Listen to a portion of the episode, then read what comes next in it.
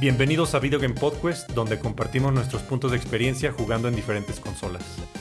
En este episodio, ayudándome a elegir tu siguiente consola, me acompaña JP, de la gloriosa raza maestra de PC. Hmm, veamos qué más le puedo mejorar a mi bebé. Oh, acaba de salir un nuevo mod para Skyrim. Quisiera saber en este episodio a ver si me puedes convencer, JP, de por fin armar mi propia PC. Aunque suena demasiado complicado y caro. Para lo intentaré, lo intentaré. Me acompaña también Aldo, el plebeyo de las consolas. Y al final compres la que compres le van a decir el Nintendo. Es como en el norte que al Sprite le dicen coca de limón, a la Fanta coca de, de naranja y a la leche le dicen coca de vaca. Los Nintendos. Así es, pero aquí les vamos a decir qué Nintendo comprar. Excelente. Y me acompaña también Squall, sobreviviente de la guerra de las consolas. Solo hay dos bandos aquí. O eres de los que disfrutan los videojuegos o eres de los que les gustan las marcas y pertenecer a un grupo. Y yo soy su anfitrión, JD, y me pregunto si la PC es tan buena como dicen, ¿por qué no ha salido la PS2? Uh. bueno, en el episodio de hoy vamos a hablar de consolas en general. Hablaremos de lo mejor de cada consola, ya sea su precio, sus exclusivas y a qué grupo de consumidores va más enfocado cada marca, eh, para que al final ustedes puedan saber cuál les conviene más comprar. Eh, nos enfocaremos principalmente en las cuatro grandes compañías de gaming, lo que son Nintendo, Sony, Microsoft y PC o Steam. Entonces, empecemos con el tema. Y creo que como somos cuatro participantes en el episodio, eh, cada uno de nosotros está más enfocado en, en, alguna consola, ¿no? Me parece que JP generalmente juega más en PC, Aldo en Nintendo Switch, es cual es el que usa más Xbox y el Game Pass. Y yo pues la verdad nunca he tenido otra consola que no sea PlayStation. Entonces creo que va a estar interesante la plática este episodio. Venga. Que por cierto, voy a estar ah, mencionando de repente cosas que nos comentaron en redes sociales y, la primera, para empezar, alguien me dijo, espero que la respuesta no sea un, pues depende.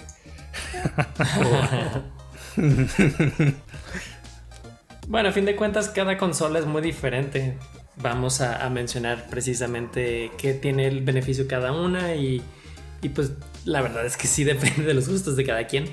Sí, va a ser más bien un si lo que buscas es esto, compra. Exacto. Exacto. Venga pues.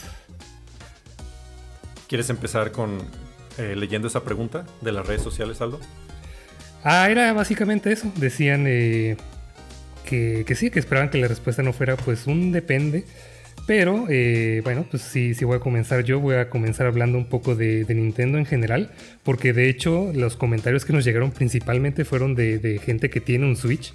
Entonces, por ejemplo, me decía eh, Faineco, arroba Faineco, dice, mi voto es para Switch porque me gustan los juegos exclusivos que tiene, pero sé que las otras consolas tienen una variedad más grande de juegos. También arroba llegas Pacheco nos dice, yo me cuestiono si me conviene más un Xbox o un PlayStation 5 para disfrutar algunos de sus grandes juegos, pero en términos generales, el hecho de que el Switch sea tanto una consola casera como un dispositivo que puedas llevar a donde sea, sí siento que sea una enorme ventaja. Y estoy completamente de acuerdo. Los últimos meses yo me llevé el Switch, lo estuve usando en un avión, lo estuve usando en el hotel, un poco así en la noche antes de dormir eh, y aparte, si aquí alguien más va a usar la... Bueno, yo no tengo televisión, yo uso proyector, pero si alguien está usando eso, pues yo puedo llevarme el Switch a otro lado. Me parece muy versátil, pero en general, como hablando de Nintendo, no nada más del Switch, me parece que es como más enfocado a juegos familiares, agradables, divertidos, eh, como también me parecen más creativos de repente, pero también más casuales. No es algo como no son historias muy complejas ni muy serias, ni es algo de que tengo que necesito un bloque de 6 horas para sentarme a jugar, no, puedes sentarte 10 minutos a jugar un rato. más que casual, yo diría más accesibles. Porque generalmente, por ejemplo, cuando habla de. Cuando alguien que no juega nada, eh, normalmente la primera recomendación es como, ah, pues juega algo de Nintendo, no juega un Mario o algo así como sencillito para que vayas viendo. Porque Digo, a lo mejor es muy de nosotros, pues, porque, bueno, no sé eh, cuál fue su primer consola en sí. Conmigo fue Nintendo, entonces para mí fue como una parte como que yo crecí con, las franquicias de Nintendo, con su, forma de hacer juegos y ya después que conocí las demás consolas. Pero yo, diría como que Nintendo en ese aspecto es accesible en cuanto a los juegos, que no vas a encontrar así cosas muy... Bueno, sí hay cosas complicadas, pero en general las que son de Nintendo son muy accesibles al, al modo de juego. Sí, yo creo que de las cuatro es el que más te puede vender justo en la nostalgia. Sí, exactamente. Ahí juega un papel, papel, muy importante la nostalgia, al menos en lo que es Nintendo. Sí, lo mencionaban también los juegos más family friendly, que los puede jugar básicamente toda la familia. O sea, desde los hijos, los papás, hasta los abuelitos a veces se meten a jugar, ¿no? Sí, que eso te puede ayudar mucho. ¿A cuál me debería comprar? Pues depende. O sea, si eres nada más tú y tienes treinta y tantos, pues tal vez te la vas a pensar.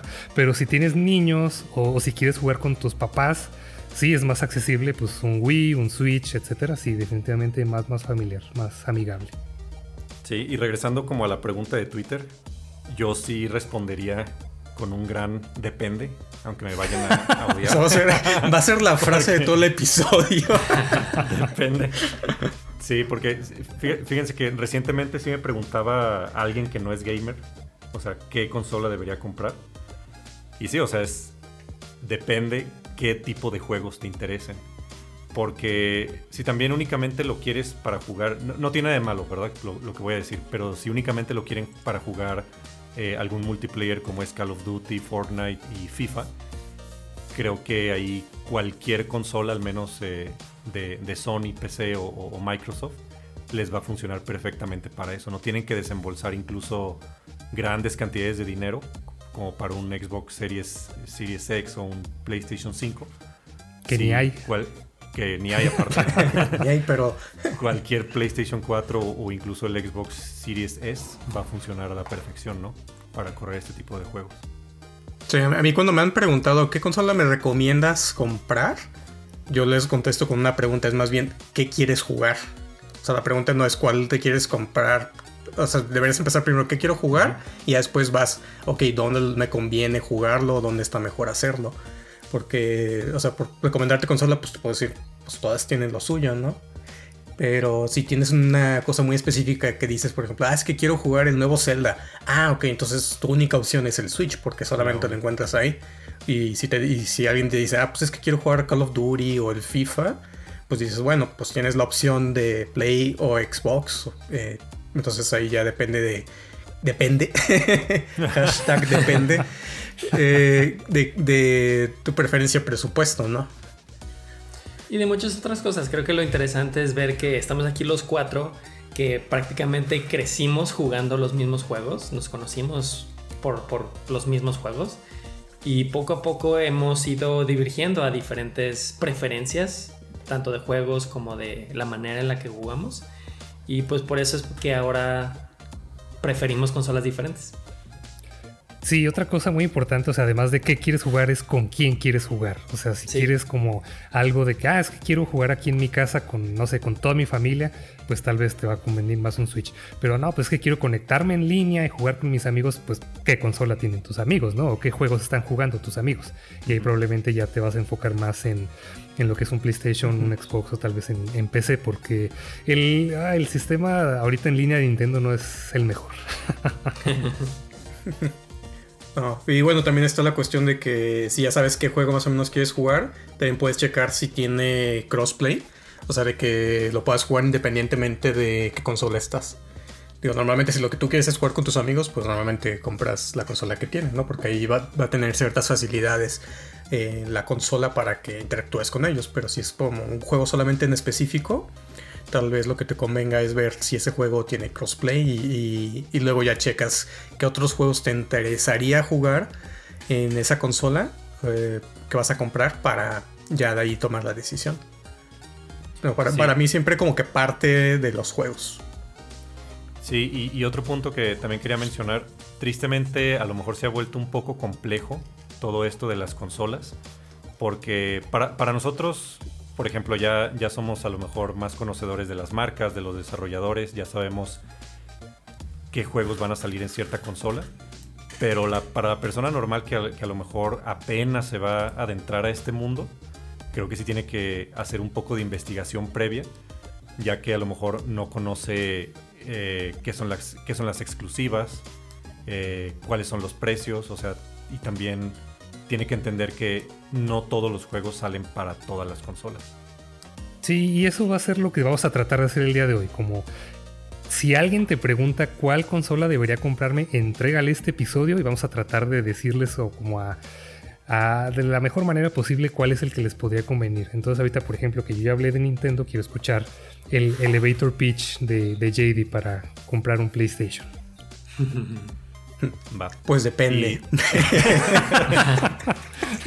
Y, y, antes, y antes de pasar a eso, nomás para completar el punto de las consolas de Nintendo, yo la verdad nunca, nunca he comprado, creo que la única consola de Nintendo que he comprado fue un Nintendo 3DS y ahí me prestaron algunos juegos buenos, pero a mí no me gusta jugar juegos eh, portátiles. O sea, tú decías que era una ventaja, pero a mí en, la, en lo personal no me gusta y no me gusta tampoco mucho los juegos en donde, te tengas que mover mucho, como lo era el, Wii y el, Wii U, con los, con, los sensores de movimiento, con los controles. Eh, porque a, a, mí la verdad, para, o sea, siempre, siempre los videojuegos ha, ha, sido para estar echado en un sillón. O sea, nunca, nunca lo he visto como, pues como una actividad física. Entonces a lo mejor por eso nunca me ha convencido tanto comprar una consola de Nintendo pero sí veo, sí veo la, las ventajas, ¿no? Que es portátil, que a lo mejor tiene muchos juegos indies, que, están, que son perfectos para jugar en un, como en una tipo tablet, como lo, como lo es la, la, modalidad portátil del Switch, o cualquier Game Boy también que haya salido para, para Nintendo.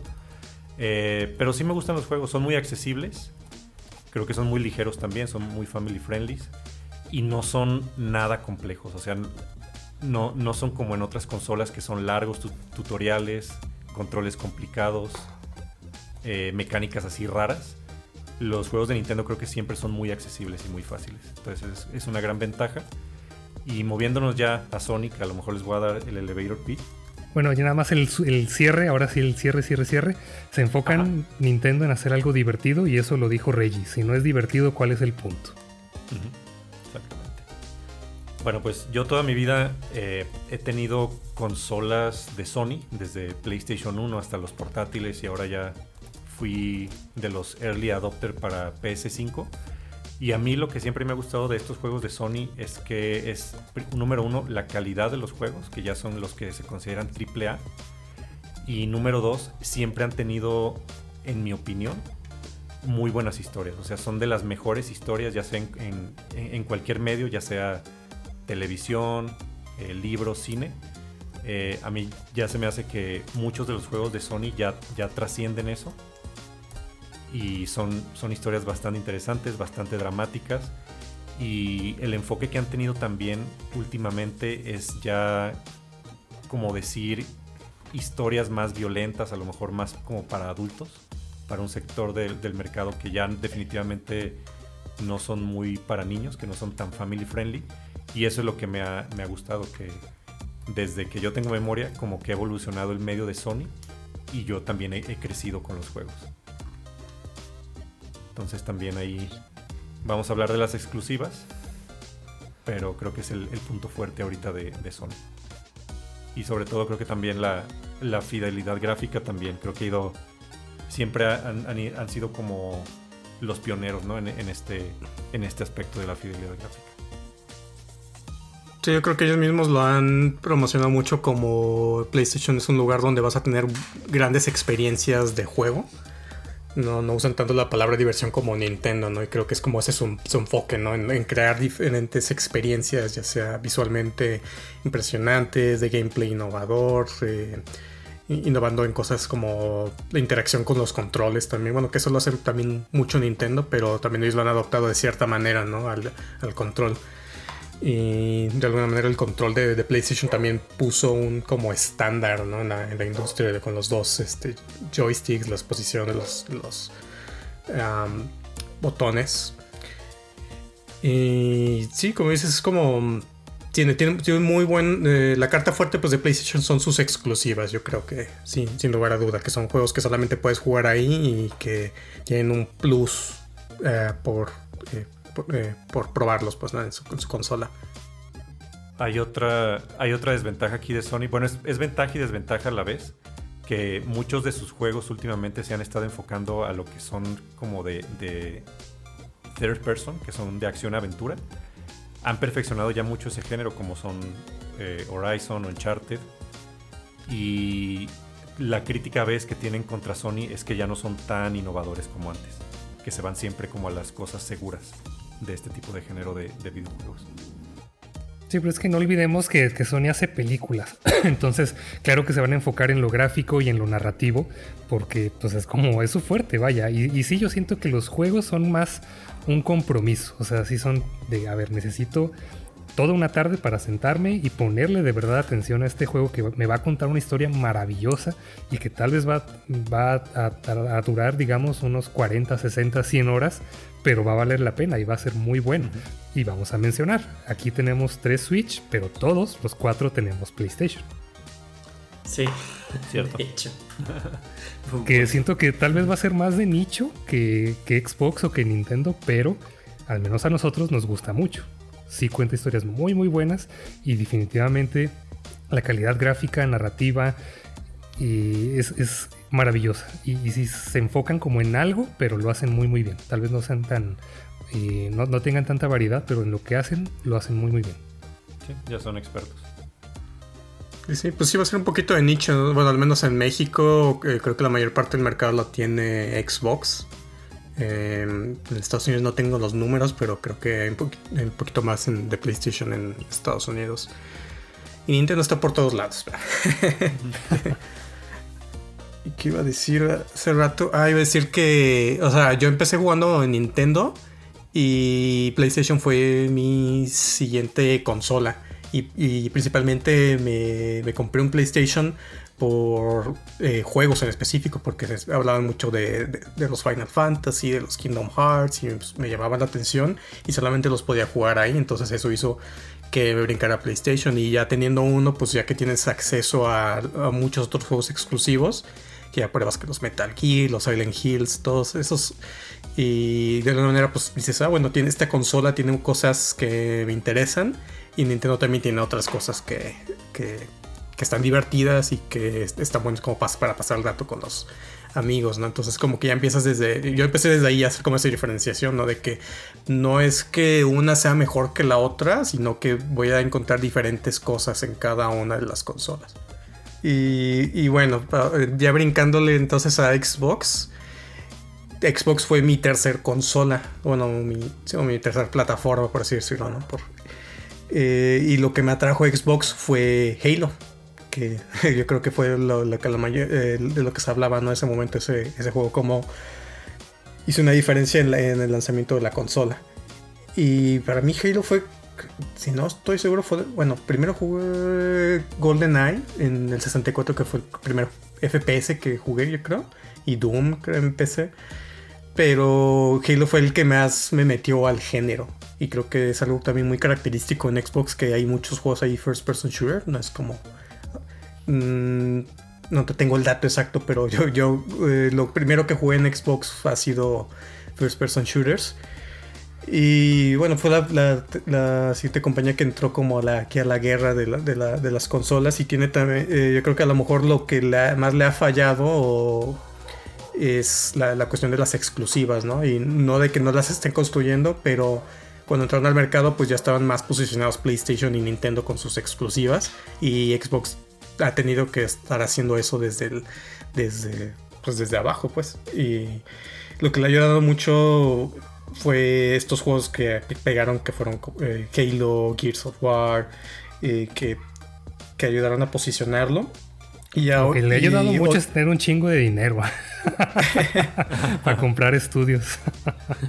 sí, que esa es ahora la, la tendencia. Yo, yo, la, yo creo que eh, lo que define a Xbox para mí es que ellos están más enfocados en la cuestión de servicios.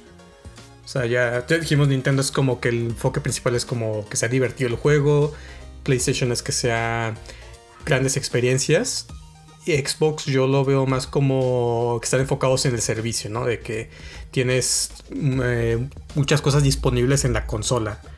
Y, esto lo puedes ver con la tendencia de, cómo están posicionando Game Pass como un servicio que no solamente está disponible en tu consola, sino que lo puedes accesar en la PC o a través de la, aplicación, que es como para allá donde ellos están construyendo.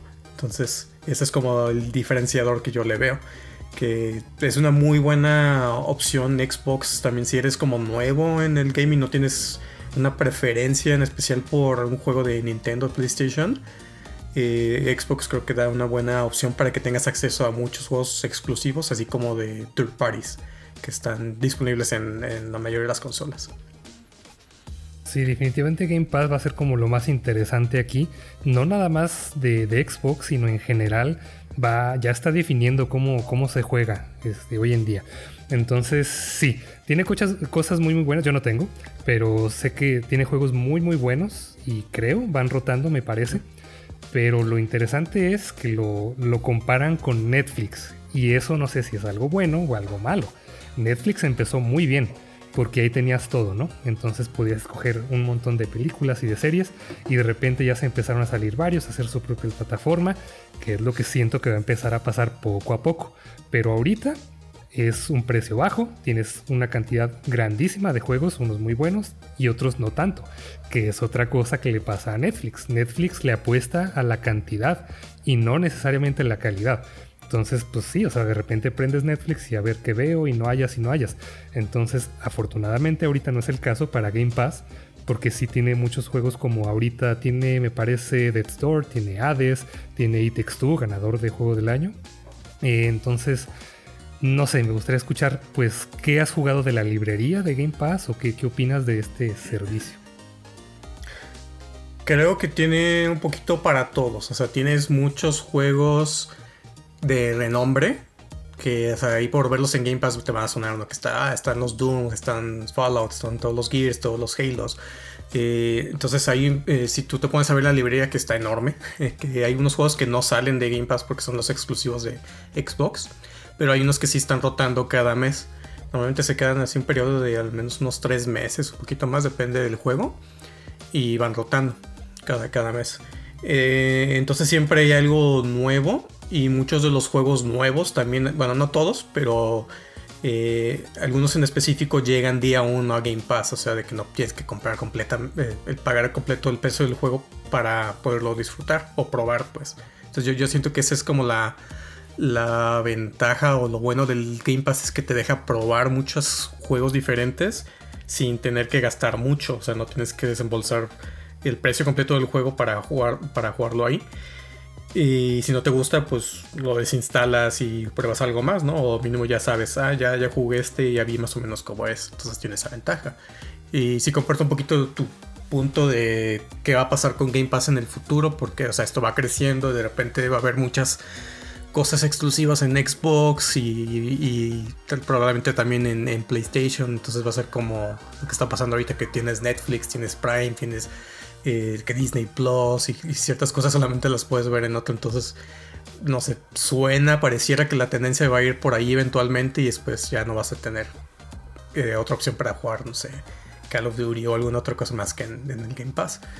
Pero la ventaja es que como es el servicio está disponible no nomás en la consola, eh, en tu, si tienes una PC ahí lo puedes jugar y ahorita con la aplicación de Game Pass, incluso en tu celular puedes jugar vía cloud muchos de los juegos, entonces también la tirada de Xbox va por ahí, ¿no? Hacer un servicio que esté disponible en cualquier lado, que no, eh, que no necesariamente tengas que comprar una consola. Entonces eso va a ser interesante pues cómo va a cambiar la industria y qué impacto va a tener y también qué van a hacer las otras compañías para no necesariamente responder, pero para también ofrecer eh, ese tipo de experiencia a los usuarios.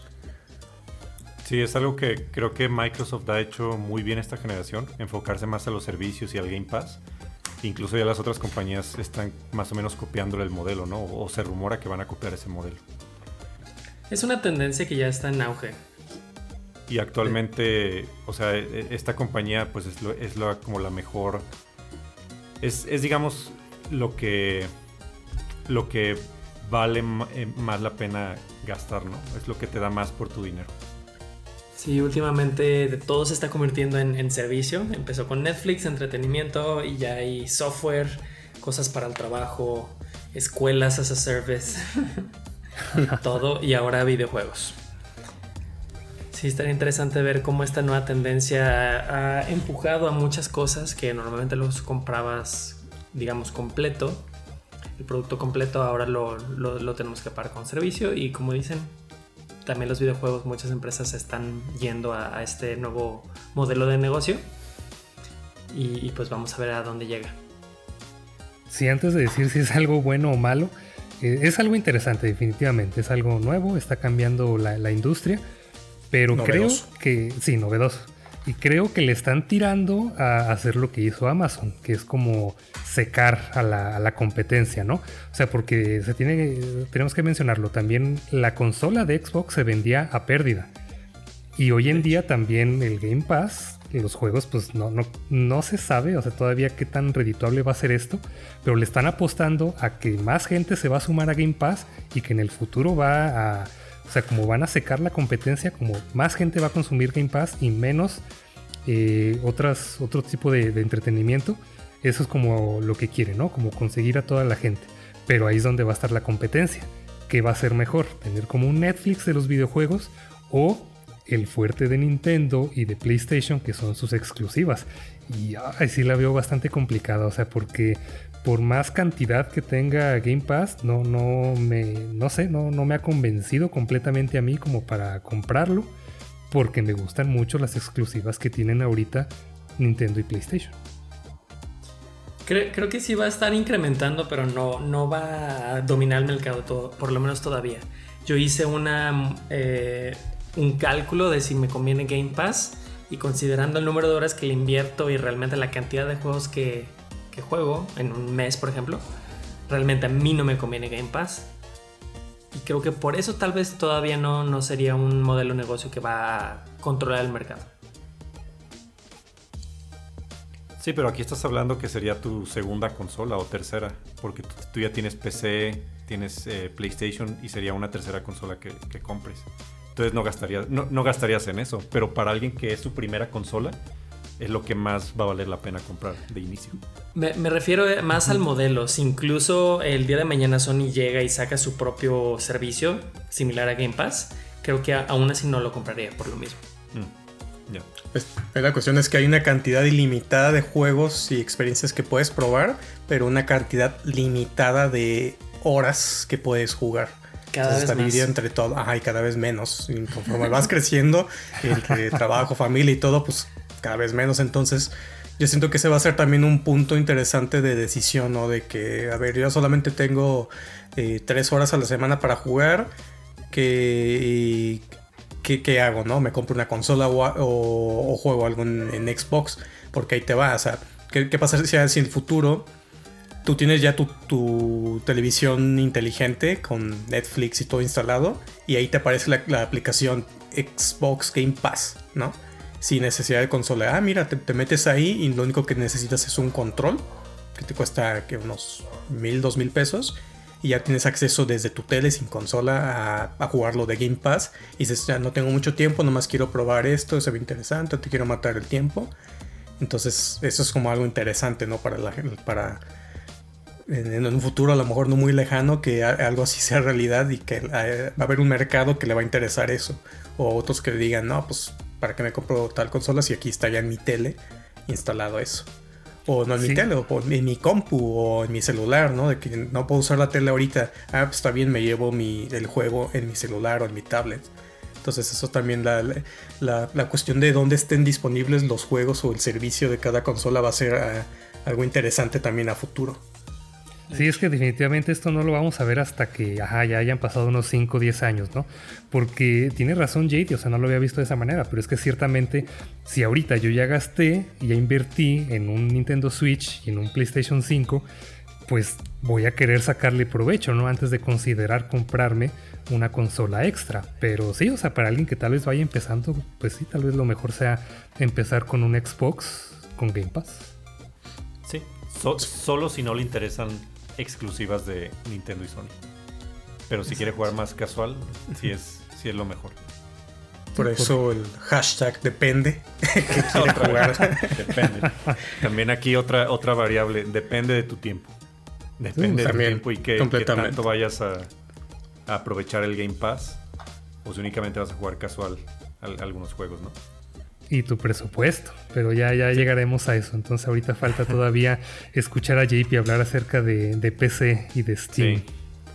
Inténtanos convencer, JP, de la raza maestra de PC y por qué debemos cambiarnos a PC. Ahí les va. Lo interesante de la PC es que realmente no es una consola. Las consolas fueron literalmente diseñadas solamente para videojuegos. La PC pues es una herramienta que ha existido ya desde varias décadas. Y de hecho los primeros juegos existieron fueron ahí. O en, una versión más arcaica de la, de la computadora. Entonces si, si tuviera que resumir esta consola entre comillas en una palabra sería flexibilidad. La PC te da completamente flexibilidad de tener el hardware que tú quieras, este, periféricos, eh, tecnología adicional como visores, diferente tipo de controles, teclado, mouse.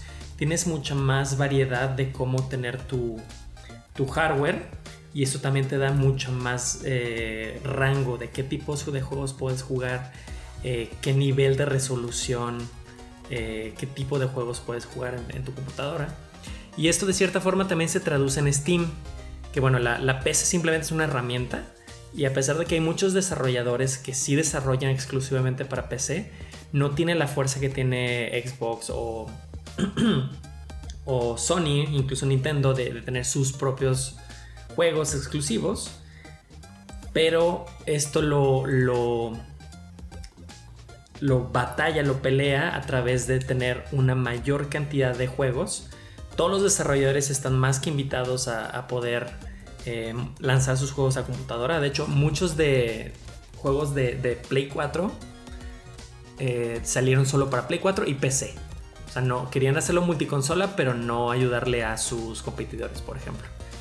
Y, PC les dio la oportunidad de, llegar a un mercado de, de gamers mucho más amplio sin perder su ventaja competitiva.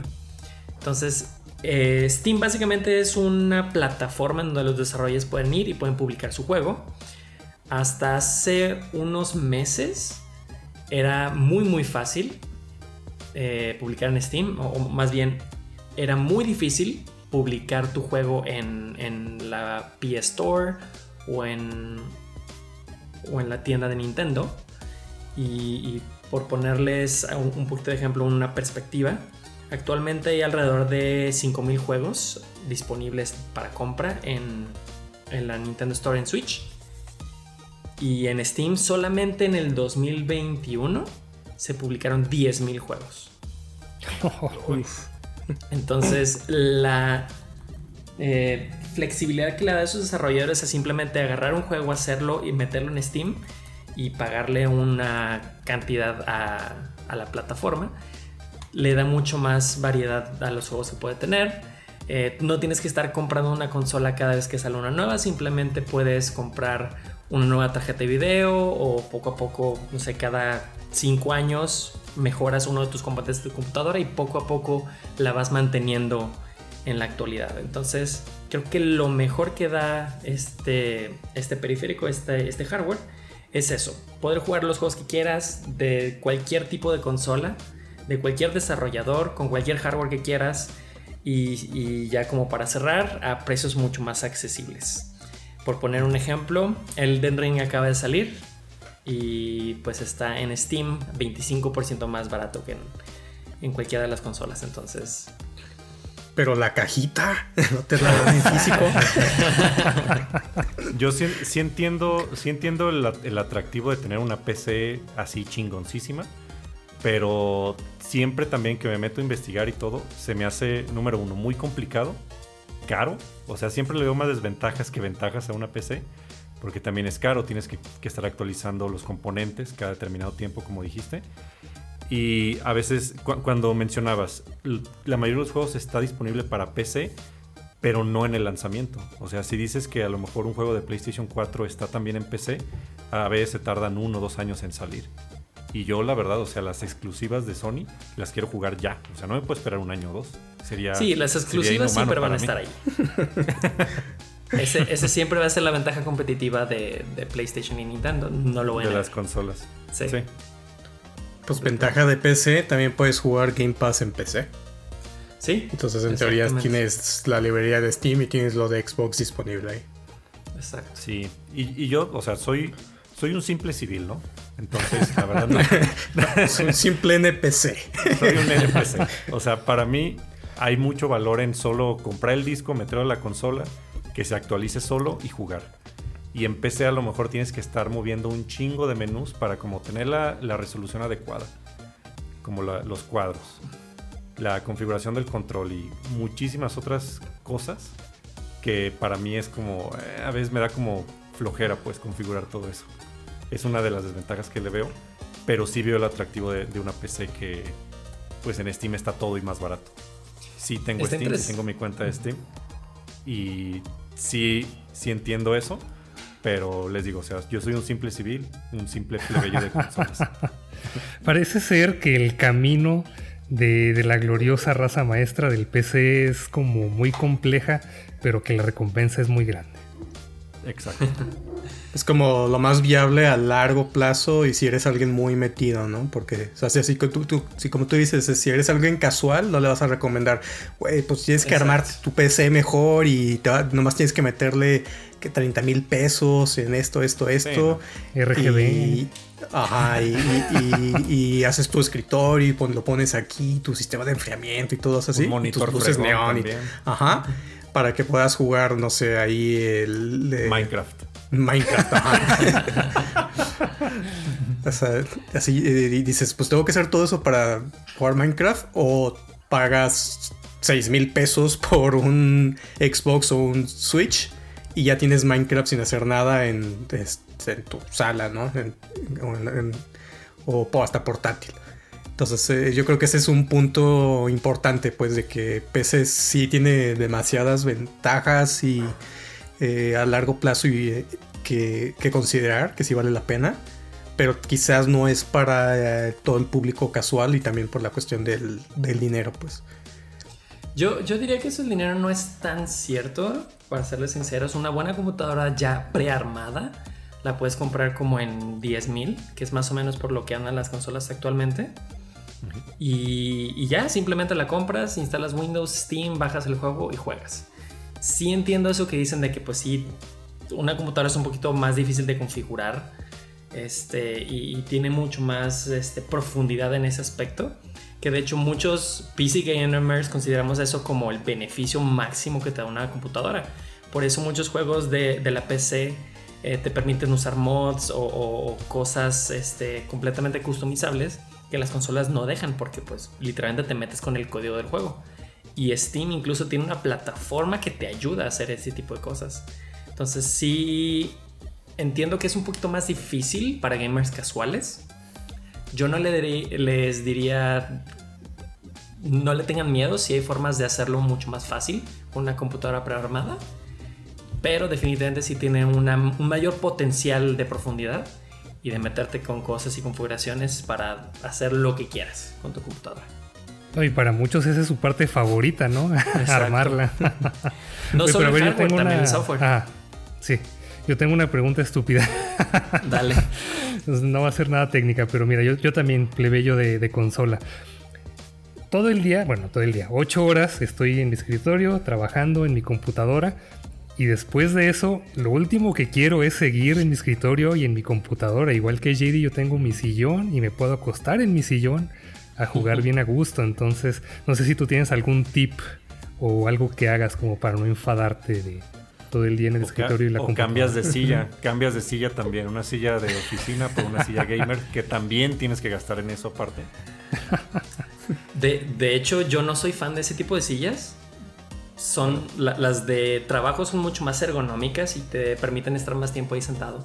Entonces, yo no tengo silla de gamer, yo tengo mi silla de, de oficina muy buena y es la que utilizo para jugar y para trabajar.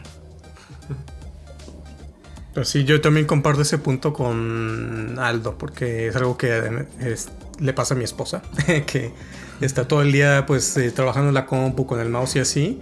Y al final del día lo último que quiere es seguir en la compu en la misma posición, con la mano en el, ratón o algo para jugar algo. Entonces creo que eso es también un punto válido. Eh, que a lo mejor no todos van a querer pues, hacer eso. Los, las recomendaciones que les puedo dar para, eso es eh, si pueden tener dos computadoras, es decir, ustedes tienen su computadora para, gaming y bueno, la mayoría de las empresas te da su propia laptop y no puedes instalar juegos en la laptop ni, jugar ni, trabajar en tu computadora privada. Exacto. Entonces, si es el caso. Sí puedes, pero no debes. ok, no debes. Pero algunos te instalan protecciones para que no puedas. Sí. Pero bueno, si ese es el caso, creo que está muy fácil. Simplemente cierras tu laptop del trabajo y te vas a tu computadora de juego. Y si es exactamente la misma como, como es mi caso en los últimos 4 o 5 años, pues es simplemente hacer el switch mental. Yo agarro mi, mi, control que conecto a la computadora, cambio de usuario, tengo un usuario diferente de mi computadora para trabajo y para gaming. Y eso me ayuda a hacer el switch y no hartarme. Le das una vuelta a la silla y ya, ya eres otro. Ah, me estiro, voy a, sacar al perro y después regreso. Le, le, cambio el fondo de pantalla. Pues la, otra cuestión que no sé si la dijeron, pero o sea, también puedes conectar un control a tu, a tu PC, entonces no necesariamente tienes que jugar todo con teclado y mouse. Exacto. Sí, pues pasemos ahora al tema de a lo mejor precios, mejores exclusivas. Y no sé, o sea, para que los que nos están escuchando también sepan un poco de cuáles son los mejores juegos exclusivos para cada consola o marca, vamos empezando con Nintendo. Sí, creo que esto va a ser la, la, parte más importante, ¿no? Creo que lo dijo Bill Gates, que el contenido es rey. O sea, sí, o sea, muy, muy padre la computadora y las especificaciones del PlayStation y la del Xbox y todo. Pero realmente, o sea, pues ya decíamos, lo importante es qué vas a jugar. Entonces, sí, vamos, vamos viendo entonces exclusivas de cada una de estos, de estos sistemas. Sí, de, y, no, y no nomás como las exclusivas que sepan, sino más bien las que hayan jugado. Ok. Bueno, pues de hecho podemos comenzar con, el minijuego, que, que, es un poco acerca de esto, ¿no? Ah, Entonces, voy a, voy a reducirlo porque siento que este episodio se va a alargar un poco les iba a comentar eh, los 50 juegos más vendidos de todos los tiempos, pero lo vamos a recortar a 20.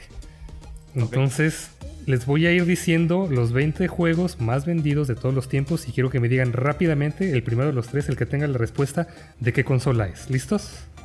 ¿Suena bien? Ok. Muy bien, entonces vamos a empezar con Elder, Elder Scrolls 5 Skyrim. PC. PC. Todos. Es multiplataforma. Todos.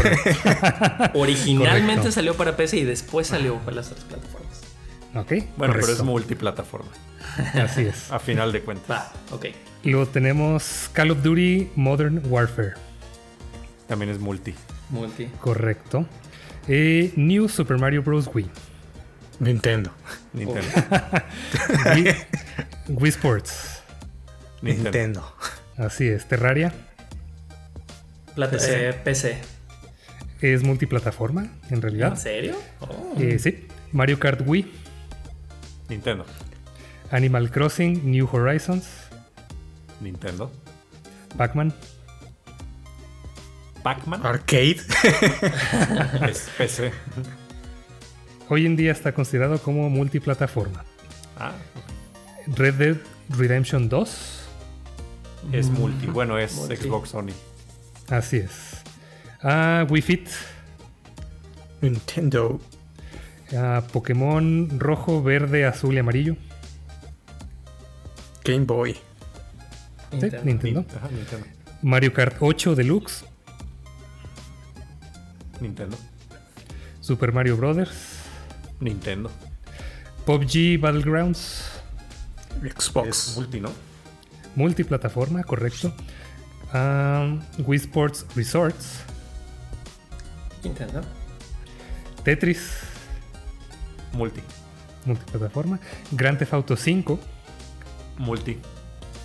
Correcto. Y no les voy a decir cuál es el juego más vendido, pero quiero que me digan, que traten de adivinar cuántas copias ha vendido el juego más vendido de todos los tiempos.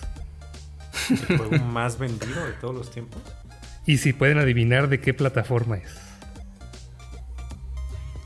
Algo me dice que va a ser también Nintendo, ¿no? Nintendo, yo tendría.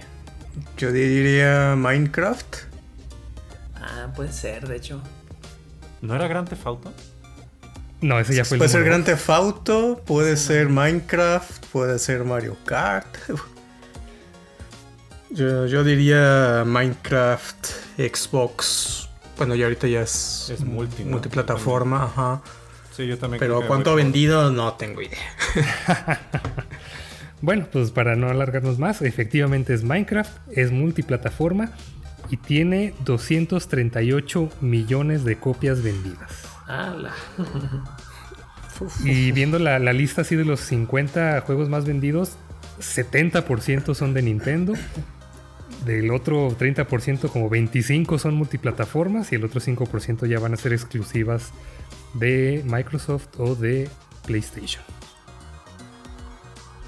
Y todo el mundo peleándose por en la guerra de consolas, cuando en realidad no, no importa. Todos ahí, los de, los de Sony y los de Xbox ahí peleándose cuando Nintendo acá, pues con permiso, yo tengo la mayor número de exclusivos y mejores juegos vendidos. Sí, y ayer me parece Nintendo compró un estudio así súper pequeño y nadie le hizo noticia porque no fue un estudio grande como los que están comprando ahorita PlayStation y Xbox, pero compran los estudios pequeños que les ayudan a hacer sus exclusivas. Y, y bueno, estamos viendo que son las que más venden, entonces realmente sí es para... Sí es gran cosa, pero sí, no, no, no, no, no llamó mucho la atención. Pues, Entonces pasamos ahora sí a las exclusivas de, de cada consola. Que sí, pues como dices, esa, la cuestión de las exclusivas y las franquicias de cada compañía es pues el mayor atractivo, ¿no? Y, y ahí Nintendo si algo tiene es franquicias que no vas a ver en ningún otro lado, que ya son conocidas, o sea, todo el mundo te sabe quién es Mario. Y, eh, o sea, hasta Pokémon, ¿no? ¿Dó- ¿Dónde juegas Pokémon? Solamente lo juegas en, en Nintendo. Entonces, también es uno de los grandes fuertes de Nintendo, incluso más que Xbox, PlayStation, porque tienen más franquicias mejor posicionadas que pueden o no también. gustarte. Ay, de más años también. Entonces, ahí, por eso entra el factor nostalgia, que es la cuestión de que muchos crecimos con esos juegos y que todavía están vigentes o es la nueva entrega o la, o la- la variación del- de, la fórmula que conociste de chiquito y eso siempre va a tener un atractivo, ¿no? Te va, te va a llamar a, a jugar eso y también cuando te anuncian, ah, ya puedes volver a jugar que Ocarina of Time en, en- en tu Switch o acá, cuando son ports también es, es noticia porque es como, ah, ya puedes también jugar acá. Sí, y creo que lo que más le ha ayudado a que sean como los más vendidos es que se enfocan mucho en los multijugadores, ¿no? Entonces, pues ahí está Mario Kart entre los más vendidos porque sí, o sea, lo vas a poder jugar con tus amigos, entonces todos los amigos compran una copia. Pero sí, generalmente, o sea, si lo que quieres es jugar un Mario Kart, un Smash Brothers, algún juego de Mario, de Zelda, de Kirby, Metroid, Animal Crossing, Star Fox, Pokémon, solo van a estar en Nintendo. Sí, Y también es como la fórmula, ¿no? O sea, Nintendo ya encontró muy bien la fórmula de sus juegos, de sus franquicias, que no necesita moverle mucho para hacer un juego que va a ser divertido, que a lo mejor es la misma mecánica que has visto en muchos otros juegos, pero tiene ciertas diferencias. Y aún así, pues la gente lo compra, ¿no? O sea, ver el ejemplo de Mario Kart. Mario Kart, pues sí cambian que, que las pistas, los personajes, las opciones, pero sigue siendo un juego de carreras, ¿no? Con, con ítems, que es lo divertido, ¿no? No, eh, no juegas Mario Kart por la innovación, ¿no? De que ah, es que es algo completamente nuevo en la industria, no se había visto esto en el juego y así. Lo juegas porque ah, pues es que es divertido jugarlo con alguien más. Entonces, Claro. ese creo que es el principal fun fuerte. Ok, vámonos con franquicias ahora de, de Sony. A ver, ¿cuáles son? Bueno, Sony básicamente vende eh, películas interactivas, más que nada. Pero entre las principales franquicias está de las antiguas Metal Gear, está eh, Uncharted, está ahorita también muy reciente el tema de, de Horizon. God of War también es una franquicia bastante antigua de, de PlayStation, desde el PlayStation 2. Eh, ¿Cuál más? A ver, que se... The Last of Us, Ghost of Tsushima, The los Ratchet y Witcher. Clank que también son viejitos. Ratchet Pues no es exclusivo de ese, pero. Ah, The cierto, Witcher sí. no, no es exclusivo. Y bueno, solía ser exclusivo también la, la franquicia de Crash Bandicoot, pero con las recientes adquisiciones ya no está, ya digamos que está para todas las consolas. Ya se Oh, mudó. how the turntables.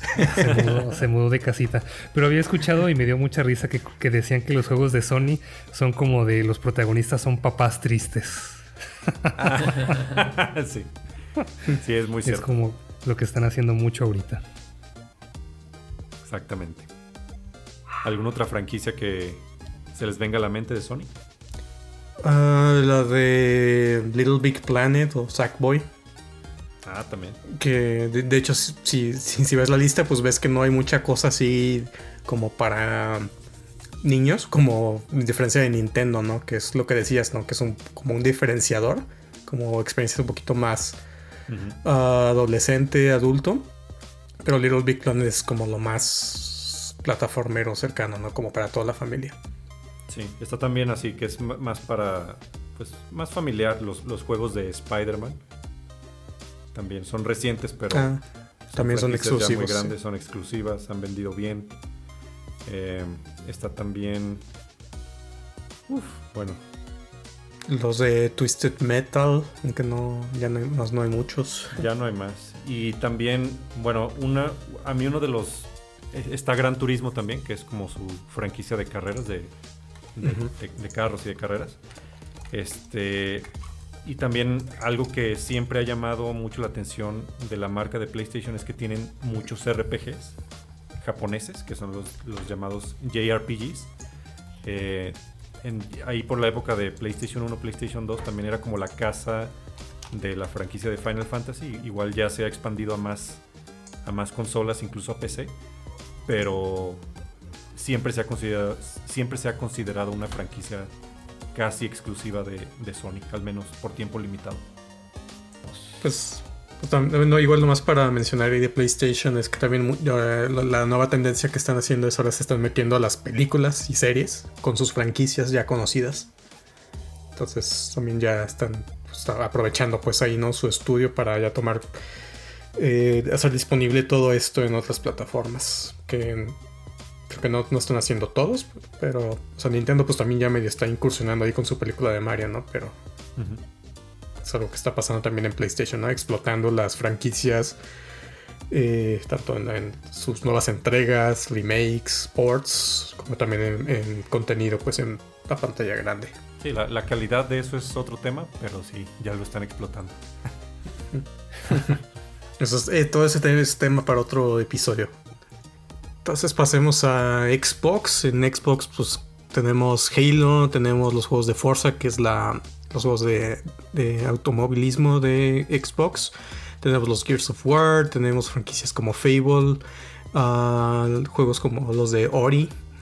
Y ya con las recientes adquisiciones, digo, todavía no está en el punto de considerarlas exclusivas pero están como ahorita en el limbo de si va a cambiar eso en el futuro con las siguientes entregas, pero están ahí ya ahora tienes los Doom, tienes Call of Duty, eh, pues Crash Bandicoot, Spyro, todos estos lo que vino con la adquisición, ¿no? Entonces eh, los Elder Scrolls que va a ser una gran algo interesante pues si, si realmente se mantienen eh, multiplataforma o si en algún punto en unos años Xbox dice, ¿sabes qué? Ya van a ser solamente acá.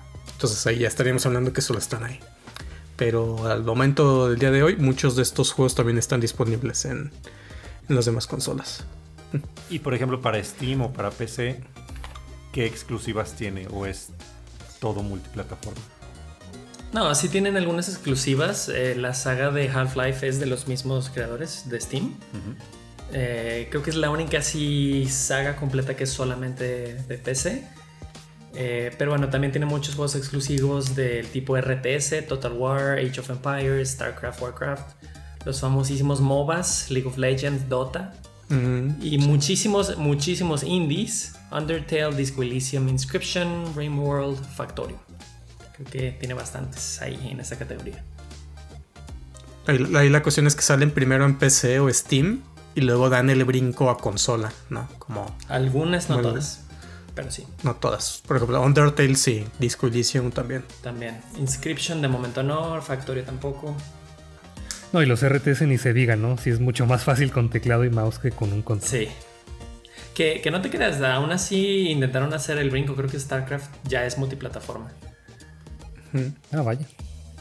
Y para RTS, Halo Wars, no sé si fue el primero, pero hizo esa, esa, los RTS accesibles en el control. No lo he jugado yo, pero dicen que lo hicieron más o menos bien. Exacto. Y ahora que estamos hablando también de las exclusivas y que estamos hablando de juegos en general para las consolas, eh, ¿qué opinan ustedes de los juegos third party? O si nos pueden dar algunos ejemplos de este, de este, de este tipo de desarrolladores. Yo, a mí el que me viene a la mente son, por ejemplo, eh, bueno, lo- los juegos third party son, son juegos de desarrolladores que salen para todas las consolas, o al menos para dos o más consolas. Y ahí me viene mucho a la mente compañías como Ubisoft, que hacen juegos eh, como Assassin's Creed, como Watch Dogs, como Rainbow Six, y que salen para todas las consolas. Por si algún oyente no, no estaba familiarizado con este término, pero ¿qué otros ejemplos les vienen a la mente? Pues FIFA, Call of Duty, Battleground. ah, y, estos, o sea, que van a estar disponibles en todas las consolas, estos no los jueguen en Switch. si vas a tenerlo disponible en varias, pues la verdad es que el, el Switch no da para, para mucha capacidad. Entonces, definitivamente se va a jugar mejor en un PlayStation, en un Xbox o en una PC. Sí, sobre todo si son juegos muy demandantes gráficamente.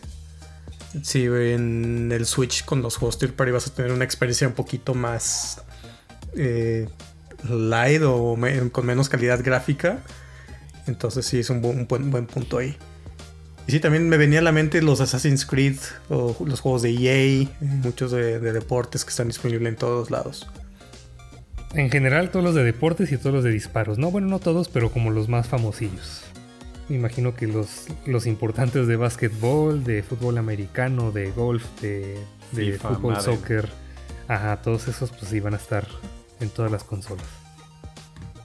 Ok, y entrando al tema de precios, también para, para hablar de este tema que va a influenciar mucho, perdón, va a influir mucho en la compra de las consolas o de una PC. eh, ¿Cuál ha sido también su, experiencia? ¿Ustedes también se fijan en este aspecto de las consolas, el precio antes de realizar la compra? Pues en mi caso no, pero sí creo que es un, un punto importante, ¿no? De eh, cuánto te va a costar pues la consola. Ya ahorita para decir también sobre todo, ¿no? Porque cada vez están más caras las consolas. O sea, el Play 5, Xbox Series X están casi en 15 mil pesos.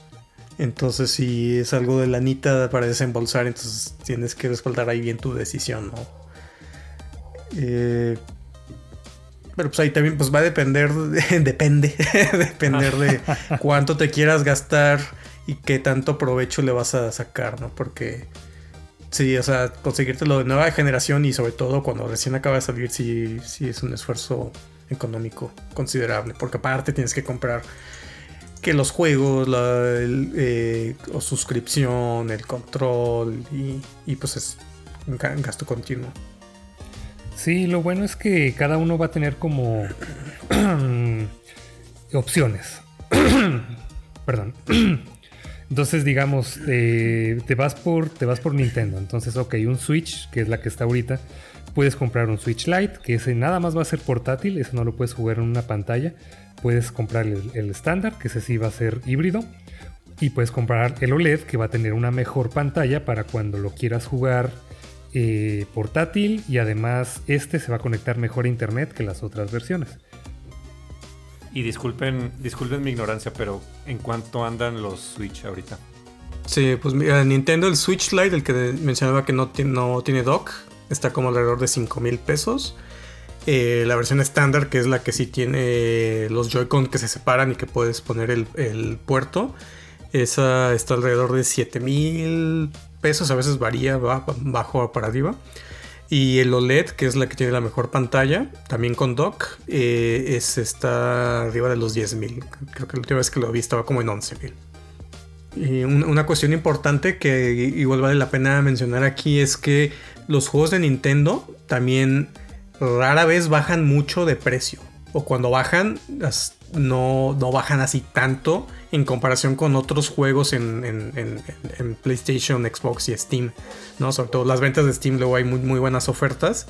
Pero también para mencionar, hay muchos juegos eh, third party o incluso exclusivos de la consola que después de unos años eh, valen la mitad o un tercio del precio original o, o, incluso a veces los regalan en el servicio o en un mes o, o, otra cuestión y Nintendo no hace tanto eso.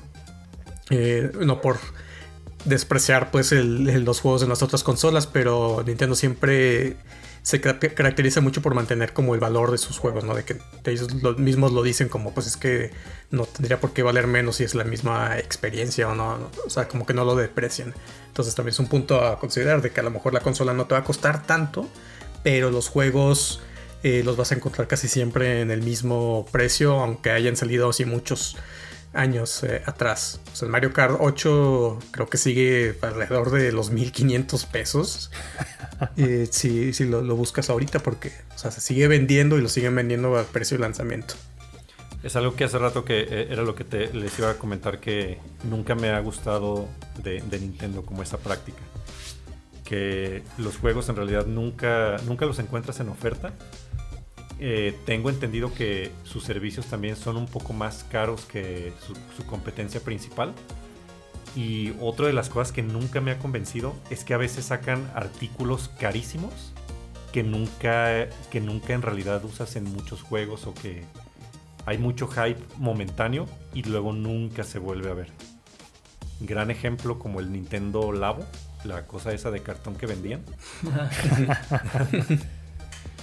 Literal era cartón. esas prácticas de Nintendo no, nunca me han gustado, nunca me han convencido. No sé qué opinan ustedes. Sí, tiene su particular forma de ser y es que recordemos que también, o sea, Nintendo no comenzó vendiendo videojuegos, vendían primero cartas y luego vendieron juguetes y después eh, vendieron ya videojuegos. Entonces sí, eh, muchas cosas las enfocan en que sean como juguetes sus, sus consolas y sus juegos y de repente sacan un montón de periféricos. Entonces puedes comprarle muchos aditamentos o también figuritas, o sea, te venden juguetes tal cual. Y, sí, son muchos y son muy caros y casi no se usan. Yo realmente nunca he comprado, que recuerde, solo, solamente compro la consola y los juegos. Pero sí, venden muchísimo en eso. Pues muy emblemático, sobre todo los del Nintendo original, del NES, que tenías eh, la, esta el zapper, la pistola, el tapete como para, el juego este de las Olimpiadas, que tenías este, el, robotcito, y luego tenías la bazooka en Super Nintendo y un montonal de cosas que hay en Wii. Entonces siempre desde el inicio de Nintendo siempre te ha vendido accesorios o periféricos con la consola también, como una manera de darte también una experiencia, ¿no? Que, eh, eh, con el juego. Bueno, ya que dijimos el precio de Nintendo, eh, pasemos también rápidamente a las otras plataformas. Eh, ¿Con cuál podemos empezar? Bueno, les voy a decir que, aquí tengo en las notas los precios actuales de las consolas de PlayStation. El PlayStation 4 me imagino que es la, la versión Slim, que es la más nueva. Anda alrededor de 7 mil pesos. Y el PlayStation 5, sin estarlo buscando con revendedores, y si acaso lo encuentran en tiendas o en Amazon, está alrededor de 14 mil actualmente. ¿Quién nos quiere ayudar con los precios de Xbox? Pues también están parecidos, digo, en Xbox no te tengo el precio del Xbox One, pero ese creo que estaba también como en 7 mil pesos, quizás ahorita ya bajó un poquito más. Pero el Series S, que es consola de nueva generación, está alrededor de 6.500 pesos y Series X 14 mil eso sí, si van a comprar un Xbox, fíjense muchísimo en el nombre de la consola que están comprando. Sí, es súper confuso. Porque los nombres que les pone a sus consolas son muy, muy confusos. Sí, la verdad que sí, no soy muy fan del que haya nombrado así Series S, Series X. Y pasó en el lanzamiento del Series X, se, dispararon las ventas del Xbox One por gente que pensaba que esa era la nueva versión. Entonces sí, es importante también aclarar que el Series S es consola digital solamente, o sea, no, no puedes meterle discos y tiene un disco duro eh, limitado. Entonces, si te quieres comprar un Series S y decides comprarte al mismo tiempo un juego físico, pues no vas a poder jugarlo ahí. Entonces, es como la versión light, específicamente yo creo que pensada para usarla con Game Pass. Y bueno, de, de PC sabemos que hay muchísimos rangos de precios, pero en promedio, no sé, JP, si nos puedas explicar en cuánto saldría armar una PC chingona o en cuánto andas más o menos alguna laptop para exclusiva para gaming. Que corra las exclusivas que nos mencionaste. ok, ok. O incluso esa pregunta, ¿no? ¿Qué PC te tienes que armar para que sea igual o mejor que un Xbox Series X o un PlayStation 5? Ah, eso es una pregunta interesante. Porque a fin de cuentas, con que tengas una computadora que funcione, puedes ya empezar a jugar juegos una computadora gamer de precio mediano a ronda alrededor de los 10.000 y puede correr todos los juegos de última generación, pero ah, con digamos resolución o, gráficos limitados. Si queremos llegar a tener el mismo procesamiento que el, PlayStation 5 o el Xbox, sí sale un poquito más caro que esas consolas porque pues es este, economías de escala, yo creo que necesitas emitirle unos 15, 16 mil para poder llegar a, esos niveles. Ok. Y luego no sé qué tanto afecta también ahorita la cuestión de la, de la escasez, de... componentes electrónicos. Ajá, que creo que ese es otro tema en específico. Bueno, también hay escasez no de consola de Play 5, Xbox, no encuentras. Sí. Pero en PC también sufren de eso, pero con los componentes que no son todos, pero sí hay unos, con las tarjetas gráficas, los procesadores. Sí. todos están sufriendo de la misma manera. La escasez es pareja para, para, las cuatro consolas. La diferencia es que como PlayStation, Xbox y Nintendo ya digamos es una sola consola y está estandarizada, como hacen pedidos mucho más grandes, eso reduce mucho el costo de los componentes y hace que, que si comparas poder de procesamiento contra costo, sí sale más barato las consolas. Bueno, ya para cerrar este episodio, quiero hacerles dos preguntas. La primera es, ¿qué aprendieron de toda esta información que dimos? Vámonos primero con Aldo. Que, probablemente sí, lo que estoy buscando ahorita, si quiero expandir un poco mis horizontes, lo más probable es que sea una buena PC, pero que, que tengo que encontrar la manera de que sí no me abrume el estar en un escritorio con una computadora todo el día. y de hecho hay algo que no mencionamos porque aún no sale al mercado, pero lo que viene es un Steam Deck, que básicamente es una PC de... Pero como hecha consola, digamos. Ajá. Y va a tener muchas características de las otras consolas. Va a ser portátil, como el Switch y, va a poder correr eh, varios juegos que, bueno, va toda la librería de Steam, básicamente. Y que a esta se han ido agregando unos juegos de PlayStation y de Xbox. Eh, pero bueno, e, esa ya, ya que salga ya hablaremos de ella. Pero creo que sí, creo que lo que aprendí es que probablemente más que un Xbox me convendría a mí una PC. Pero pues sí, ya, ya sería bien aprender cómo la tengo que armar porque las exclusivas, o al menos los juegos que están ahí, sí, sí me llaman más la atención. Más aparte, pues si le puedo meter Game Pass, pues ya, ahí tienes todo, ¿no? Dile a JP que te arme una PC. Que te arme ahí. Haz un servicio, JP, acá de te armo tu PC. Que te digan qué quieren y ya. Con todo gusto. Presupuesto y vemos qué podemos hacer con él. Sí, porque yo creo que es lo que detiene a muchos, ¿no? Que se nos hace difícil, que no le sabemos. Entonces sí, sí, sí, hay una forma de facilitárselo a la gente. O puedes recomendar, ¿hay alguna página o algo que, pongas lo que tú quieres y te recomienden cosas? Sí, hay, varias en línea. Si, si viven aquí en México como nosotros, Ciberpuerta tiene muchas buenas opciones de computadoras armadas. Eh, si no, les recomiendo una página que se llama Tom's Hardware, que te ayuda mucho a elegir componentes prácticamente puedes poner dos procesadores o, dos tarjetas gráficas y te da un análisis completo de, poder de procesamiento, contra costo, contra otro tipo de, indicadores importantes. Entonces poco a poco puedes ir eligiendo parte por parte, este, también considerando precio y puedes armar una computadora de esa forma muy fácilmente. Va, va, va.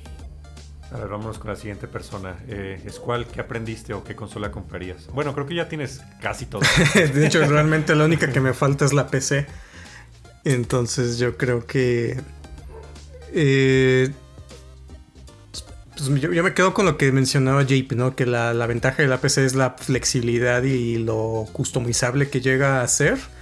Que es, una muy buena opción. Y, más que nada, creo que lo que más aprendí del episodio es que no es que las diferentes plataformas sea, es que una es mejor que otra o esté superior en todos los sentidos, sino que cada una tiene sus eh, altos y, bajos en diferentes aspectos.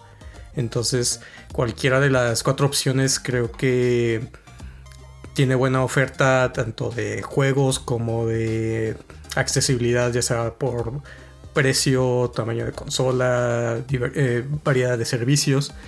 Entonces, creo que eh, eh, viéndolo más así como, como una tablita, que de hecho hicimos aquí en, el episodio, eh, viéndolo así como comparando, pues, poniendo así Xbox, PlayStation, Nintendo, todo, también es un ejercicio que les puede ayudar ¿no? a decidir, ¿no? De, ok, si me compro un PlayStation, me va a salir en tanto de inversión, más lo que tengo que comprar para juegos, y en PlayStation me gustaría jugar esto, esto y esto. Y en Xbox es lo mismo en Xbox. no, me cuesta tanto la consola con Game Pass, puedo jugar todo esto. Y Nintendo, pues esto es lo que me gusta. Entonces ya teniendo esa tablita yo creo que es la mejor manera de tomar una decisión si no has comprado ninguna de estas y si no es muy obvio. Para ti, pues cuál, cuál vas a jugar. Pero también yo creo que el mayor aprendizaje es que, al menos yo que tengo la mayoría de las consolas, ya después el tema no se vuelve dónde puedo jugar los juegos, sino es cuándo voy a poder jugar todos los juegos, porque el recurso limitado pues es el tiempo y no, y con la cantidad de, juegos que están saliendo y los juegos como servicio es cada vez más limitado, entonces te tienes que volver luego más selectivo también con qué juegos van a le vas a dedicar tiempo. O sea, estás diciendo que depende. Básicamente. Entonces depende. Mi, mayor aprendizaje aquí es depende. depende de lo que quieras. Bueno, mis pensamientos finales eh, son básicamente que Game Pass sí está llegando a, dar un poquito de ruido a toda la industria, a todo al mercado de videojuegos.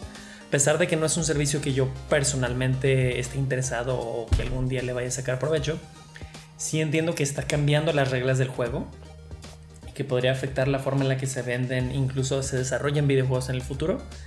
Entonces le tendré que poner cuidado para, ver qué, hace esto a la industria. Pero fuera de eso es básicamente entender qué, es lo que cada consola proporciona a, los juegos o a la jugabilidad más bien de esos juegos. Eh, bueno, yo en mi caso me voy a quedar con las exclusivas de Play y con la flexibilidad de PC pero entiendo perfectamente los beneficios que dan las otras consolas y, pues veré incluso en, en, salirme de mi zona de confort y jugar un poco de, de lo que este mundo tiene que dar. Yo contestando la pregunta inicial del episodio de cuál consola recomiendo comprar, yo sí diría que no se fijen únicamente en las especificaciones, a lo mejor no se fijen únicamente en el precio, sino que se fijen más en los juegos que les interesa jugar, en las exclusivas.